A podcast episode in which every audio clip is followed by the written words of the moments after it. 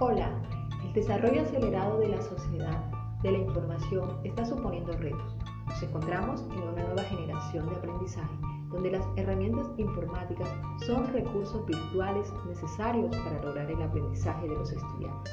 Sin embargo, la difícil conexión y conectividad de algunos permiten el poco acceso de clases sincrónicas pero esto no es un impedimento para nosotros los maestros guerreros, la cual la tarea principal, por tanto, es brindarle herramientas virtuales necesarias para la innovación, la tecnología, la ciencia y la educación.